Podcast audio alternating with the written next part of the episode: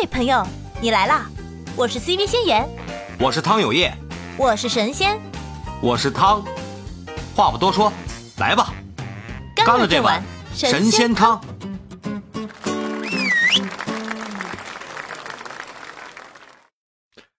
哎，聊这么多啊，咱们也也聊到了啊，咱们国家建搭建这个北斗系统是耗耗费了很大的这个心力啊，包括咱们的科研人员也进行了一些相关的创新啊。那咱们这个北斗系统建设，刚才你说了什么？跟北斗一、北斗二，咱们到底分了几个阶段啊？我印象里是三，是不是三个阶段？然后刚才也说了，对，嗯，它是一个什么样的一个一个步骤发展到现在这种这种阶段了？它每一步有什么样的一个，就是对整整体这个战略部署有什么样的定位啊？就是每一期每个阶段，嗯嗯，你说的没错，咱们整个的建设呢，就是分叫做三步走的一个战略。呃，这个三步走战略呢，第一步呢，它是从两千年到两千零三年。我刚才说过一个时间点，就是咱们立项是从九四年开始立项的，对吧？对对对，九四年，嗯。实际上呢，我们从九四年，但是实际上咱们相关的这个定位的研究，在八几年的时候就已经开始了。当时也是呃院士陈陈方允院士牵头的。陈方允院士呢，当时呢他开创性的提出了一个两星定位的一个方法，这个呢是和咱们现行的这个定位方法是不一样的。他使用的卫星数量非常少，两颗卫星就能完成定位。那么咱们九四年的时候呢，就用了这个，就采用了陈方允院士当时做的这个这个这个技术，就相当于技术积累，然后在这个基础之上呢，去搭建这个北斗一号，呃，然后正式开始建设，正式开始建设呢，是从两千年开始的，然后从两千年到两千零三年就三年，然后呢，实际上是做了一个试验系统，这个是北斗一号，发了三颗。啊，发了三颗卫星，然后呢，又发最后面呢又发了一个备份星，一共是四颗，四颗在同步轨道上的卫星完成的一个区域性的定位，这个是北斗一号。然后第二步呢，就是北斗二号的建设。北斗二号的建设呢，就是想建一个这个呃，就是和呃，想建一个这个和现行的导航系统 GPS 和 GLONASS。他们这个性能相当的这样的一个系统，嗯，我们在建北斗一号的时候，其实你可以从我刚才说的这个呃叙述，它其实是比较呃可以说是比较简陋的一个系统，它的星的数量、星座的数量是非常少的，一共就四个，对吧？哦，所以我们在对，所以我们覆盖覆盖不了那么那么那么那什么。对，一个是覆盖面积要小，另外一个呢，它的精度也是相对要低的啊，只能是解决有和没有的问题，解决了这么一个。对对对对。哎，然后呢是是无中生有。对，无中生有。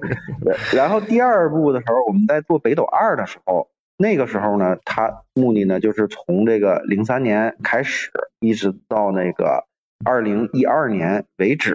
形成一个中国及周边地区的覆盖能力。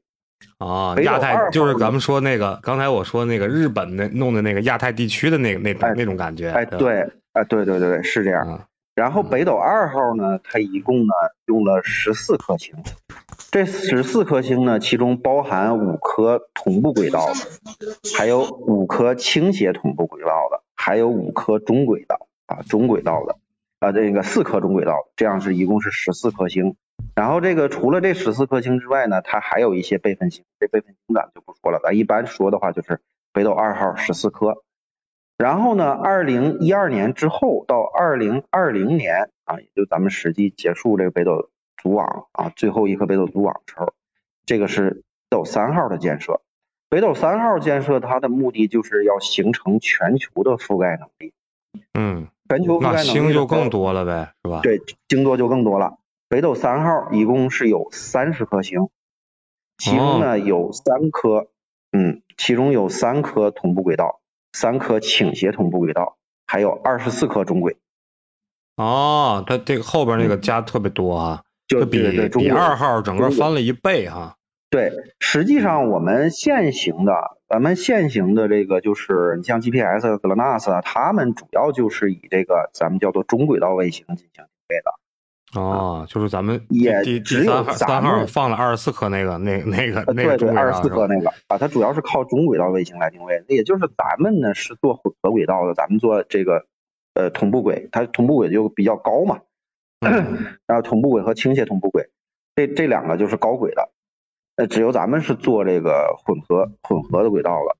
然后呢，这个北斗一号的，因为它是实验系统，所以北斗一号呢，就就是它是没有呃，就是已经退役了。然后现在在轨的卫星数量呢是四十五颗，也就是北斗二号加北斗三号，十四加三十，就是呃加到一块还有一个备份星啊，四十五颗这样、这样一个情况。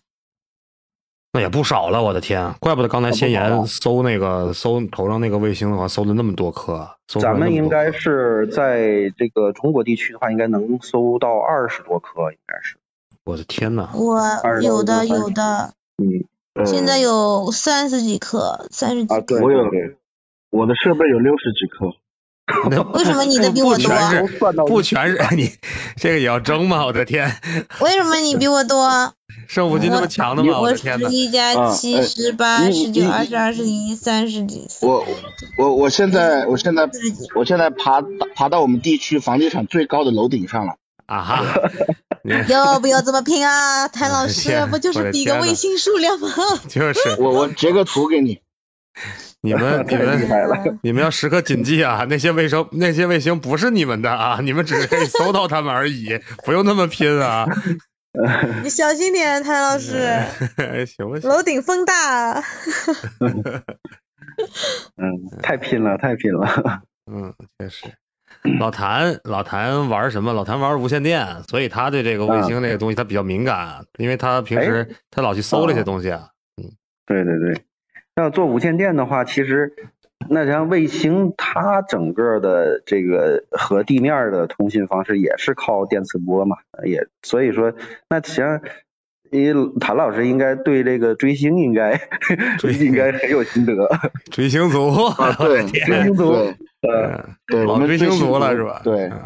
对，我我现在不怎么想打海外的卫星，因为呃，等一下我稍微有网络好的时候，我呃分享一下给大家打。我们就是由中科院和这个呃哈尔滨工业大学呃以及中国无线电协会联合呃发射的那个紫金，哎啊、叫什么紫丁香？对，紫丁香二号。嗯那个就是一个试验的一个呃免费的一个中继卫星啊，那个我们经常使用，可以用来免费的通话，对，呃，功率特别小，只有零点二五个瓦特，呃，但是呢，嗯我们特别激动的就是，呃，现在已经在准备了，就是已经把那个中继装装到那个文昌基地了，呃，我们首先把三名或四名航天员送上去之后，然后呃。然后又会从文昌又会补给一些资源上去，应该是在七月份就会呃进行那个，我们现在都已经准备好横幅了，对，啊，我们开始准备横幅了，对，到时候希望可以啊，希望能够，对，希望能，昨天还在湖南省无线电和军区委在在在说这个事情，就是我们要能够有今天啊，就是呃特别自豪吧，就觉得中国的这一块空间通讯这一块终于得到了发展，而且在民用方面和研究领域方面啊，尽可能的向研究和专业人士进行免费和开放，这一点我觉得无比的自豪。嗯，贼棒啊！鼓掌，鼓，掌，特别鼓掌，好鼓，掌，给终于鼓掌，鼓掌有掌声。嗯，哎，真的是，真的是，点赞，点赞。为什么就我在鼓？给我的感觉就是什么？哎，由于咱们国力强大了，咱们自己搭建的这个系统，而且还能用到咱们自己身身上，我这种感觉就科技在我身边那种感觉，特别自厉害了豪我的国！啊！不是对，我想说以后会不会我头顶的这个，哎，不过现在也是啊，现在这个头顶的卫星最多的是中国的，以后会不会全部都变成红色的？觉 行啊。你看，你呃还是要给他们一条，是这样给他们留条活路啊！嗯，嗯，然后你刚才你像那个谭老师说这个这个这个供给咱们叫开放给爱好者使用的这些资源科呃科研的这些资源，其实最近这几年嗯、一直都是有这样一个趋势。不光是咱们在这个通讯卫星领域，包括咱们的深空项目，也都开始更加频繁的和爱好者们去做这种联动了。呃，就是在不停的拉近科研人员和这个爱好者，还有普通的这个就是一一般的咱们这个这个叫做圈子以外的这些有兴趣的呃这个群众之间、大众之间的这个距离是一直在拉近的。你像我们以前在那个，就我我对这个呃外太空的这些星体的呃摄影也好啊，或者是嗯就是这个应该就是呃图片作品吧，比较感兴趣。所以以以前咱们要看的话，基本上就只能去 NASA 啊，或者是要去这个呃去这个欧空呃这个叫叫欧洲南方天文台 ESO 啊，去他们的网站上去拔图。现在呢，咱们可以到咱们自己的这个呃深空项目、探月深空项目去拔图了，可以去扒这个月球的图，可以去扒火星的图，现在也是开放申请的啊。试问哪个男孩没有一个太空梦啊？对吧？我们的目标，是星辰大海吧？哎呦，你你看你懂我，你看我说了我们的目标，你看有有人接得上来啊，你懂我。是的，是的，嗯，完了，我没接上，我不是男孩。啊，对，对，不是男孩。嗯，这其实为什么对这些感兴趣呢？也是来自于小时候的一些经历嘛，就是，那个时候还没戴眼镜呢，视力还挺好，然后晚上还能看见也，星星，对，还能看见星星，也没有那么多的污染。嗯嗯，呃，就喜欢看那个看星座是吧？然后嗯不同的季节我记特别清楚，然后那个那个晚自习下课回家，然后路过小花园的时候，它它它那个地方比较空旷嘛，就看哎那个北斗星，它那个勺子盖儿，它嗯不同的时候它就它就开始转啊，这质量就不一样，对 啊就感觉到很神奇啊。包括会看银河，还会找那什么，找那个猎户座，就咱们对能看见的。你看能看见的猎户座，什么仙王座，对对，这些都是咱们这边能看见的星座，还会去对啊。哦嗯，甚至还会去去对那个圣斗士啊，肯定圣斗士对对面去对对对。但是有很多星座咱们看不着啊，对吧？哎，你说这个，我就想起来一个，咱们在嗯北半球看不到的，就是南十字座。对 对，对，南十字星啊，对。嗯，哎，那天是我看谁？见过。那那天是谁？伊卡洛斯好像是伊卡洛斯说，他不是在那个什么嘛，在津巴布韦嘛，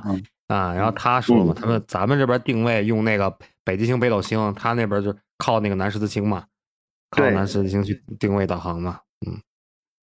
对，它南边的话是没有一个处在正好处在这个 南极的这个轴的指向延长线上的一个啊行星，它对。正好是没有啊，所以只能看南十字啊。行，还还还挺有意思的，这么一说啊，这是我这我以前天文爱好者，这个我们那会儿也各种看，嗯。然后现在想看实际也行，有那个安卓版，有那个免费的星图软件，对，叫什么 Stellar 什么的，嗯。对对对对，可以看星座呀星空实验室嘛，嗯，对这个最近好像是黎明的时候是有四颗行星在黎明的时候，金星、木星、土星、火星好像是。嗯，什么？嗯现在男生对星象这么了解的吗？还看你们是看的是真的星星？我们研究的是不是星不是星座学，我们研究的是是经。天文学，天文天文学你们星座不是。我想到一个，我想到一个那个什么一个梗，就是我们大学里面有一个男生寝室里面有一个天文望远镜，有一个男生寝室有，然后我们就嗯就就那个那个跟宿管阿姨比较熟，然后我就去了那个男生寝室，然后我就看到啊。你这有一个这么大的望远镜啊！”我说：“好厉害啊！”他说：“对啊，我喜欢研究星空。然后你看我的电脑桌面是我用这个望远镜拍的什么星空。”然后后来我就去跟别的同学说：“哇，这个同学好厉害，他研究那个就是。”星体啊什么的，然后他们说他是拿着望远镜看对面女生，女生女生。我的天，可以啊，也可以，也可以是吗？我的天，为什么要用也可以？瞬间我就我就石化了，这个瞬间我就石化了。不也就是好说你大一个望远镜啊！对，嗯，看星星，看星星，你要有的时候赶赶不上好看的星星的时候，就有的时候你这个你你人有的时候你控制不住，就说哎，对面你在干嘛呢？看妹子，看妹子总能赶上看那那看星星未必是吧？那看那看没？反正我那会儿家里有一个小的，那个以前有个单筒嘛，单筒，嗯、就看星星倍数肯定算低的。但是你说看对面楼那真的就是能看见他们家他们几个几个几个大叔大婶在那打麻将，他们上头有一个吊灯，啊能看见吊灯上头那标签的牌子，我的天呐！这也就几十倍嘛，你弄个几十倍六七十倍你就看见了，楼比较近的。那你还可以给给给报个信儿什么的，入一股，找个大妈入一股，对合作一下跟大妈。偶尔偶尔，就是说这个嗯看星星，因为在那个在城市里嘛，你这星星终究看的就是比较少，对吧？有的时候你就光污染吧看看那，光啊看看光污染那家看什么电视呢，对吧？哦，那家看这电视呢，对吧？那家干嘛？也没看见过什么过分的东西，这是实话实说啊，没看见什么过分的。嗯有的时候好奇啊，这话题太干嘛行了，这个。对，嗯那家干嘛是呢？我看着那家干嘛？看什么电视呢？这个话题就哦就展现了一个业余天文爱好者的一一个心路历程啊，特别好对啊 啊，，你有星星看星星，对，没星星你就瞎看看，瞎看看这各是种？嗯，拉低了业余天文爱好者的整体整体水平啊水可以可以可以，因为这个拉点人进来，对吧？拉点人买点天文望远镜，你看不了星星，你还可以对吧？看看哎，天面没毛病，没毛病啊。嗯对我们这个我们这个直播间啊，收听的人人人比较低啊，比较小众啊，没没没没关系啊，什么都可以说啊。天不好意思啊，作为作为主持人，我可能有点太接地气了，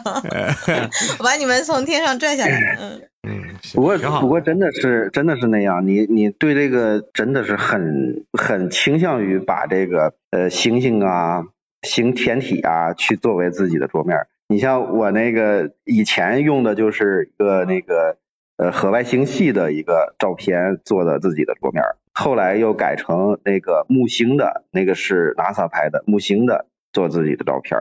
然后现在是改成这个月球月背的玉兔二拍的照片儿。行啊，你这啊，你这呃嗯，可以的。对这个天文这东西，实际上能看的东西很多，这个深空天体啊，M 对尼西耶呀、什么各种东西，实际上要就稍微不用特别懂啊，稍微懂一点。实际上你要有个小望远镜的话，呃，这个去一些郊区啊旅游的时候，能看的东西很多，对吧？各对，种它是它这个这个东西跟那个看女生宿舍不一样啊，这个东西越看越平静啊，它可以达成一种 内心的一种平静啊，特别涤荡心灵啊，对嗯，的，它是那种感觉。我也我也喜欢看星星啊，嗯，呃，你去看深邃不是跌宕起伏，是涤荡是吧？涤荡对涤荡心灵，不是跌宕起伏的跌对宕你是吧？看看女生宿舍是跌宕起伏，嗯，没看过，我真没想到啊，我真没想到。嗯，这个天文这东西可能看的东西不少，你要真想看各种东西都能看，这星空啊、星云啊、星系啊、星团啊，对吧？双星啊，对吧？这些都是日常都能看。然后赶上运气好呢，看个彗星啊，对吧？看个流星啊。哎，流星前前前几天是不是还有还有那个什么，还有个流流星流星雨？对，前两天说是说是哪个星座来着，我忘了，不多，啊一般都不太多，几十颗一秒一一小时几十颗到头儿，嗯对吧？我们那会儿零一年看狮子座流星雨，那一晚上看了几千颗吧。那那哎，你去看流星雨落在那地球上吗？没有？那就是流星雨它一般那不是流星，没没没那是陨砸下来，石，对，砸下来就是陨石了，一般都砸不下来。不是你们没没听过那首歌吗？陪你嗯去看流星雨落在这地球上。我只是念了一句歌词儿，你看你们给我扒的。这是一队长开枪，谁知道你突然就唱起来了？嗯，自己人别开枪哈。对，杀别看这伤力太大样都是自己人。嗯其实很浪漫，其实研究研究这些都很浪漫，呃最浪漫就是一起去看流星雨，但是好像这么多年来的流星雨就没有一场是看到的，因为在上海这边就是空气污染可能有点那个雾霾有点厉害，在市区看不到在市区基本上看不到。对，我们那回看狮子座也是跑到那个荒郊野外去看的，守了五天嘛，请了五天假。那是五零一天啊就前了不是你，因为你不知道哪天，它它叫极大值嘛，极大值那天你不知道是哪天，你只只只知道最近这段时间可能有极大值。流星雨这个东西就本身它那个预测就不是准的，就是只能靠经验，就是预报也是靠经验嘛，就是多少年前好像是十十六，哎，狮子座是多少年来着？极大值四十二年是多少十几年忘了，这个只是靠经验，因为那个东西你没法探测，它不是说月亮说你能探测说很准，月食日食几点几分几秒都有，那个不是。就也就是说，非极端情况下，一辈子只能赶上一回呗。这要是四十呃，多狮，子座，狮子座好像狮子座是多少年来我忘了，是四十多年还是十几年忘了。但是有各种各样的流星雨，一年差不多有十几次流星雨嘛，就正常年份啊都就固定的，一年有十几次。但是一般呢，它每小时的颗数比较少少的可能五六颗、六七颗，然后多的可能几十颗。但是这这种预报呢，也只是一个经验的预报。你这个，因为那个流星都是宇宙尘埃嘛，宇宙宇宙中的小沙粒儿这种东西，它它不是说你探测到的，只是说靠经验，说每年大概几月份哪个座有，这网上能查到。基本上每个月差不多都有吧，但是就是一般颗数不一样啊，时间不一样啊，星座不一样，数量不一样这种。就狮子座这比较强是什么？它有一个极大值，它就是多少年能赶上一回大的，对吧？就是让一次看个够那种的，对吧？对对对，就刚开始大家特兴奋啊，流行流行流行，大家都喊。到后头后半夜了，大家就坐在那静静的看着，没人演，就知道，就是你你往哪看都是一会儿呲儿一颗，一会儿呲儿一颗，连续几个小时，你想想就没人嚷嚷了啊，就看对心灵的那你们许愿了吗？激荡你看我们天文我们天文爱好者怎么会会有这种这么没文化的想法？什么？天文爱难道你好者，看不是为了许愿吗？我们看流星雨又不是为了许愿，一帮天文爱好者架着相机、架着镜子就去野外去了。我们他们是，呃，他们是为了看别人许愿去了，看一看他们又那有许愿了有，你看，你看那波人又许愿了，他们看这个去了，对。我家 许愿许愿都来不及许，真的是太太快了挺漂亮啊，流星雨挺漂亮，而且它呃各种颜色，就算是狮子座啊，它的流星的亮度啊，这个颜色呀、长度啊什么这些都不一样，因为它那个质地不一样，大小不一样。那有的就是很快，它歘一下就过会有什么颜色呀？有红的，有白的，有蓝的，呃，啊。蓝就浅蓝，就是那种它因为它太亮的话，它会发那种蓝光，就是嗯。白光，有那种很粗的，有很细的，然后有时间长的，有时间短的，那你们是拿拿拿望远镜看吗？还拿肉眼看啊？肉眼，嗯、流星肉眼就可以看，流星肉眼就可以看，对，流星肉眼可以看，然后那个，呃，有的那个亮的是特别亮，就是就是说我们这帮人在那个那个小山坡上嘛，就互相坐着聊天嘛，对面就模因为黑嘛，天黑嘛，就模模糊糊能看出人影儿，就那种。面对面坐着聊天，就模模糊糊就跟黑屋子里似的，就是你模模糊糊能看见人影儿，然后突然一下你的感觉就是感觉有人在你旁边打了一闪光灯，嗯啪，一下，然后整个全亮了，一抬头上天上一一溜烟，月黑风高，月黑风就是。高，突然给你打了个照明弹那种感觉哈，对，就瞬间啪一亮，亮。所有人啊，然后就往抬头一看，天上一股烟儿，就是刚刚过去一个很亮很亮的。你这可以可以拍谍战片了，你这你这这对，可以啊。就是我们那会儿，他们特搞特搞笑的是，俩人坐着聊天儿，聊天儿，那俩哥们儿坐着聊天儿，然后天上啪一亮，嗯，然后这哥们儿，你这衣服是绿色的，就这种都不知道，哦，你这衣服一绿色的，嗯，然后挺好玩儿。然后拍各种流流星那回看的是比较爽，你想一宿看了得真的有四五千颗吧，那么算，差不啊多，平均两秒两秒钟一颗，算吧，差不多两秒两三秒钟一颗，呃，容我插个广告啊，从十二点插个到天亮插个不是我的，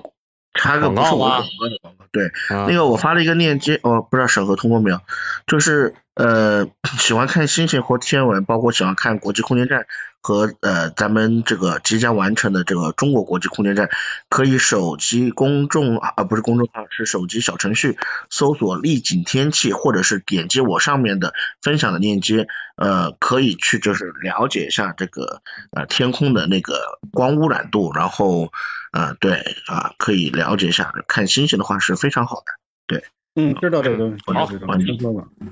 好，此处应有掌声。嗯，嗯，来拍了拍了啊，拍了拍了。哎，刚才那个别摸我啊，给咱们介绍了一下，他作为一个天天外好者啊，对这些星星的这个这个美的追求啊，包括流星雨也好啊，包括他们去看一些天文的一些常规天体也好啊，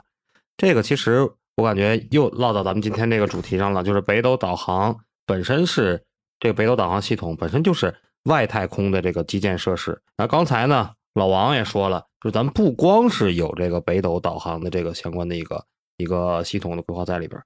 那老王你，你可以给我们介绍介绍，就是除了北斗以外，我们还进行了哪些这个这个基础基础设施的相关的建设没有？嗯，好，呃，其实我在前段的时候好像也给大家简单的说了一下，然后咱们呃，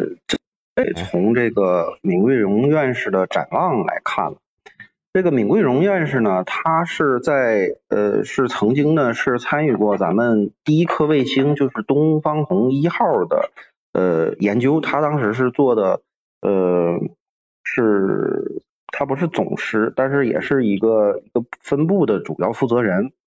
他是长期在做这个嗯航空航天领域的研究。然后他在两千年的时候呢，做出了一个预测，把未来三十年一个航天大国呢，它的主要的研究方向都给在这个预测里边给做出来了。实际上我们现在再回过头来，现在已经过了二十二年，二十年，对，二十二年，对，回过头来再看他当时的预测，其实还真的是呃蛮准的。咱们现在不光是咱们国家，包括世界上其他的国家，包括美国、包括俄罗斯，嗯嗯，他他基本上都是在他的这个预测范围之内的。这是睁眼玩家是吗？是个睁眼玩家。老老预言家了是吗？老预言家叨了叨了，这为啥要要说预言家叨了叨了的？这是什么意思啊？我这没太懂啊。预言预言家，因为预言家可以可以查人嘛。嗯，你你狼肯定是先叨预言家呀。不，为什么说他是睁眼玩家呢？嗯，他可以看谁是狼啊，他可以测呀。啊，哦，是这么回事啊？从这个倒了倒了。得，先叨预言家。这个。嗯，我说一下闵院士呢，他呢做的预测，他把这个呃这个航空航天呢，它的方向分为了四个方面。第一个方面呢是航天的运输系统，嗯，航天的运输系统，其中呢它又分成了四个子方向，一个是垂发垂落的，啊，一个是垂发垂落的，垂发垂落的话呢，就是 Space X 太呃 Space X 它做的那个。当时做的这个呃蚱蜢的那个火箭，然后包括咱们现在国内的也有深深蓝航天他们在做的，也是这种可以垂发垂落的，竖着上去，然后竖着回来。嗯。然后还有呢，就是垂直发射水平降落的这种呢，就是过去的美国的航天飞机，但是现在呢已经对已经没有人在没有国家在做了，因为它的从这个成本方面，从安全性方面呢都不太。工这这些这些具体的工程实现上不太合理。还有一种呢是水平发射、水平降落的这种呢，我们叫做空天飞机。那这个也是各国都在有相关的研究，但目前看起来呢还没有一个突破的情况。最后一个就是高能无污染、大推力的低成本新型运载火箭，这个呢就是咱们现在咱们现行做的这个对长征五、长五 B。也就是咱们说的那个胖五，还有未来呢，对，还有未来呢会有的这个长征九号，长征九号运载火箭，这个呢是咱们过去在这个运输系统方面所做的一些研究。然后第二个方面呢是人造卫星方面，人造卫星方面呢实际就囊括了咱们一直在说的这个北斗导航系统，它所使用的这个各种各样的这个星座。那在这里边呢，它分为遥感的。通信的，还有微小卫星的，还有这个呃，这这这这这个这么几类。然后除了这几类之外呢，然后还有他还特别的提到了一个，由于我们未来发射的卫星的数量越来越多之后，就会相应的会出现这个呃近地空间，还有这个就是近地轨道，还有这个其实中高轨其实还好一些，就主要是近地轨道，它就会出现这个空间的军事竞争赛。所以，相应的呢，要发展反卫星以及相关的防御技术。哦，这个它是在两千年的时候做出来的。所以，我记得上次我给大家提到，就是咱们决定要建立这个近地小行星小行星防卫系统。我看我看了这个新闻，我就想起这件事来了。嗯。那不光咱们在做，哎，不光咱们在做，呃，国外其实也在做啊，就是美国的 DART 系统啊，它也是类似这种系统。嗯。然后除了这个之外呢，还有基于卫星的、基于人造卫星的天基综合信息网，这个也就是当你在天上的卫星多到一定程度之后，那它自然而然的会形成一个网络的一个形式，会把这些信息聚合融合起来。这个就是。呃，人造卫星方面，第三个方面呢，就是大型的载人空间站。这个就是呃，现在呢，在天上飘着的就有两个，一个呢是国际空间站，由俄罗斯和美国联合以及多国其他科学家共同参与的。当然里边没有咱们，为什么没有咱们呢？就是因为 我之前说的这个，我之前说的沃尔夫，沃尔夫，沃尔夫，对，沃尔夫。然后呢，那没办法呢，你不让咱们上去嘛，那咱咱们就只能自己上去了啊。所以现在有天，咱们之前做的天宫一号实验，这个天宫现在正在上面飘着的天宫空间站，包括天河核心舱是吧？天舟二、神舟十二、天舟三、神舟十三，现在发刚刚刚发上的天舟四以及这个其他的一些实验舱段，慢慢的我们会把它拼成一个完全体啊，这个就是咱们自己的空间站。以后弄大了，弄大了还得弄个什么南天门什么的，上面是吧？哎，将来有有可能啊，备不住啊，有可能。天宫嘛，哈，天宫，天宫对天宫。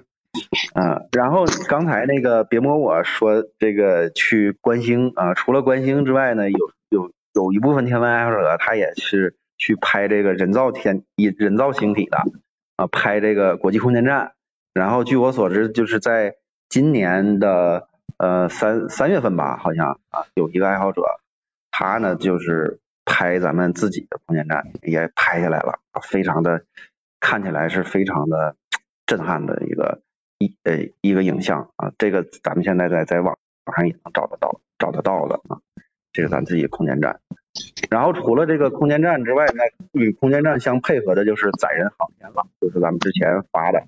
嗯，对，这个神舟系列飞船啊，一号到十三号这些飞船。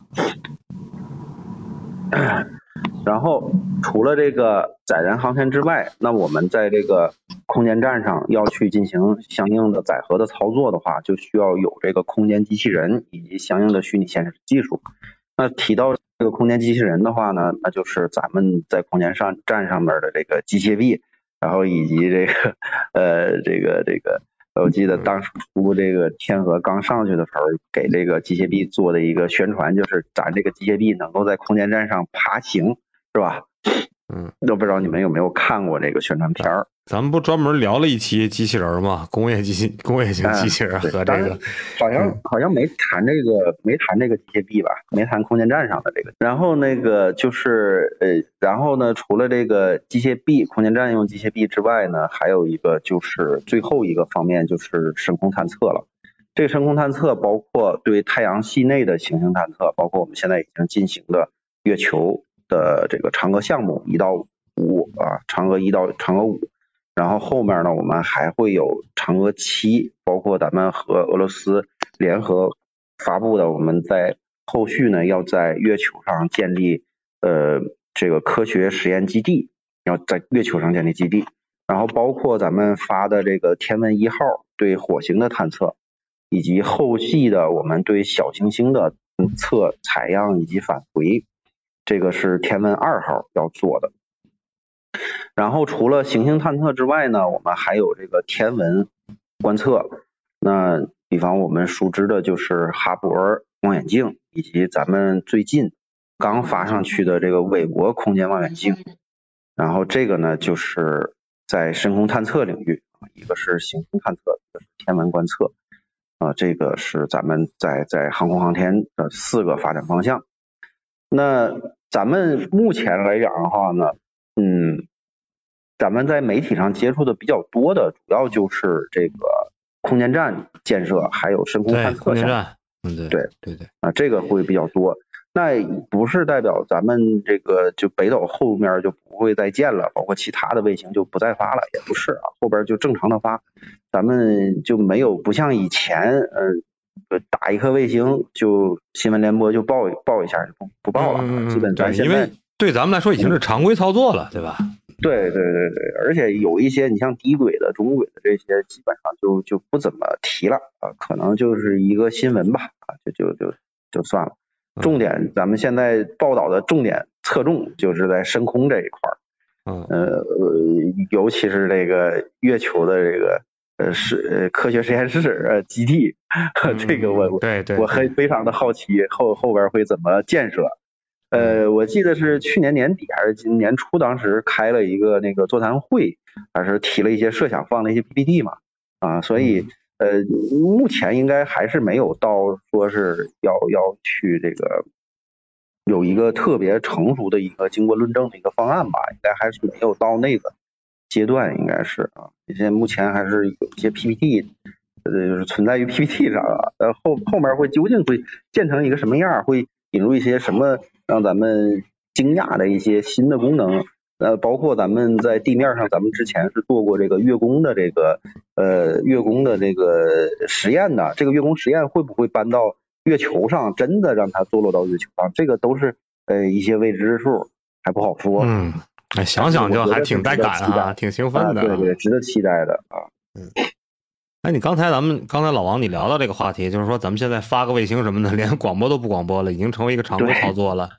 那那咱们咱们这么说啊，你北斗北斗这个系统搭建，现在目前不是说你也说了是四十五颗星吗？那它的嗯性能怎么样啊？它有什么区别于其他的这些这些系统啊？比如说俄罗斯的啊、美国的啊、欧盟的，有什么它自己独特的特点吗？嗯，呃，因为我刚才也是给大家介绍了，我们北斗呢，它是分为三步走，就三个阶段来建设的。每个阶段呢，其实大体上来看，就是我们北斗一号当时解决的是从无到有的问题，所以它的相对的定位精度，包括它所用的定位算法，我我刚才也提过，它是和咱们现行的定位算法是不一样的嘛，所以它精度确实是不是很高。那么数据上来说的话，就是北斗一号呢，它的定位精度呢，大概是叫做叫做优于二十米啊，优于二十米这样一个精度，然后单向授时的精度是一百纳秒，然后呢，它有一个，就就是我们在建设北斗初期的时候，就有一个呃区别于其他的系统的一个特点，就是我们有一个独有的短报文系统，也就是说，你可以像发短信一样，通过这个北斗来去转发啊 这样的一个一个功能。那为什么会有一个这样一个短报文的功能呢？主要还是因为我刚才说过，就是咱们最早的时候是由陈方允院士提出的这种两星定位的一个算法嘛。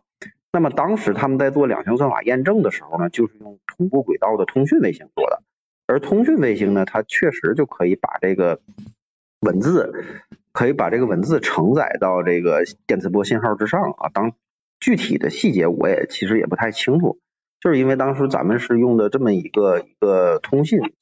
卫星做的一个验证，所以才开发出来这么一个功能。那因为我们后继的所有的北斗系统呢，也都是做的这种混合轨道的，都有同步轨道，那也就把这个短报文的功能就保留下来了。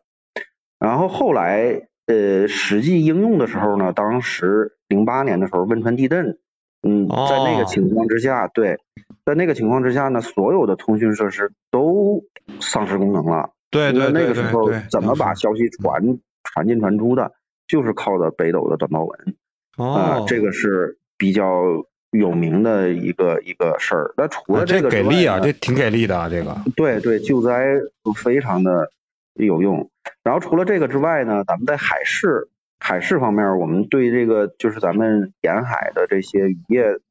捕捞的船舶，这个短报文对他们来讲也是很有用的。然后包括现在嗯。呢，咱们也会用这个短报文呢去做其他的一些事情，比方说据我所知的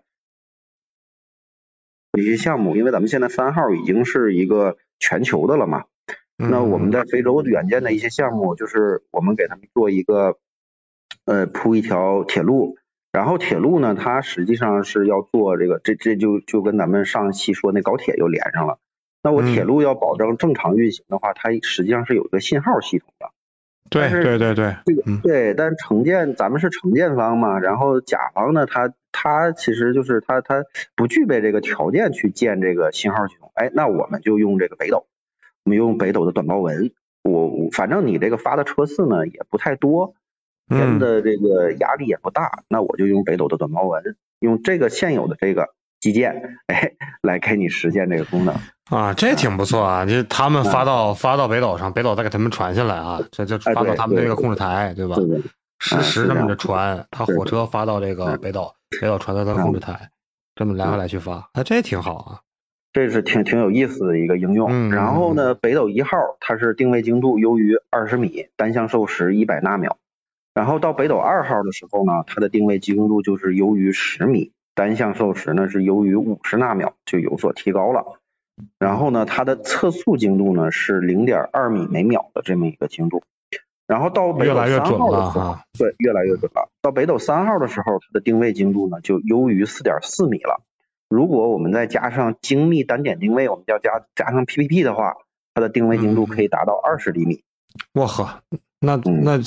基本上那就非常非常稳定了哈。哎，对对，非常准了。嗯然后授时精度呢，就来到了十纳秒啊，就来了十纳秒，非常的精确了。然后呢，这个时候到北斗三号的时候呢，它呢就区分了，就是咱们这个短报文功能。我们在北斗一号和北斗二号，它的短报文功能呢都是一百二十个汉字每次，你一次不能超过一百二十个，也就相当于你发一条微博的这样一个信息量。嗯，到这个北斗三号的时候呢，它呢在这个中国，就是在在在咱们国家这个周边区域，可以达到一次一万四千个比特，而且这个时候呢，它不限于文字了，我可以发图片，也可以发语音了。嗯。嗯，然后呢，全球范围的话呢是五百六十个比特呃限制，这个呢是五百六十个比特折合过来的话，就是你在全球范围内能发四十个汉字一次啊，这么一个情况。也就是说，如果说丧心病狂的人可以把自己的照片传到北斗上去，是吗？嗯，嗯对对，说说是这样说，但是它这个资源还是比较有限，它是对对你要民用的话，你要民用短报文的话，它对你的这个使用是有限制的，啊因为它资源毕竟还是有限的嘛。还是把这传照片这个事儿搁浅了。嗯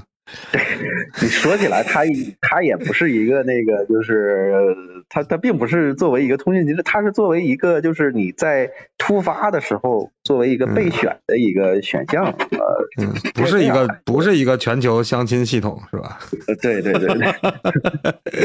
我突然想到了这个，我的天，我为什么会想到这个？嗯，嗯，可以。哎，这就完了？让我喝口水缓缓啊。我还没聊够呢。行，明天啊，咱们接着奏乐，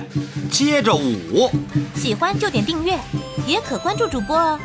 到我们的直播间和我们互动连麦，你的声音很可能会出现在我们的下一集。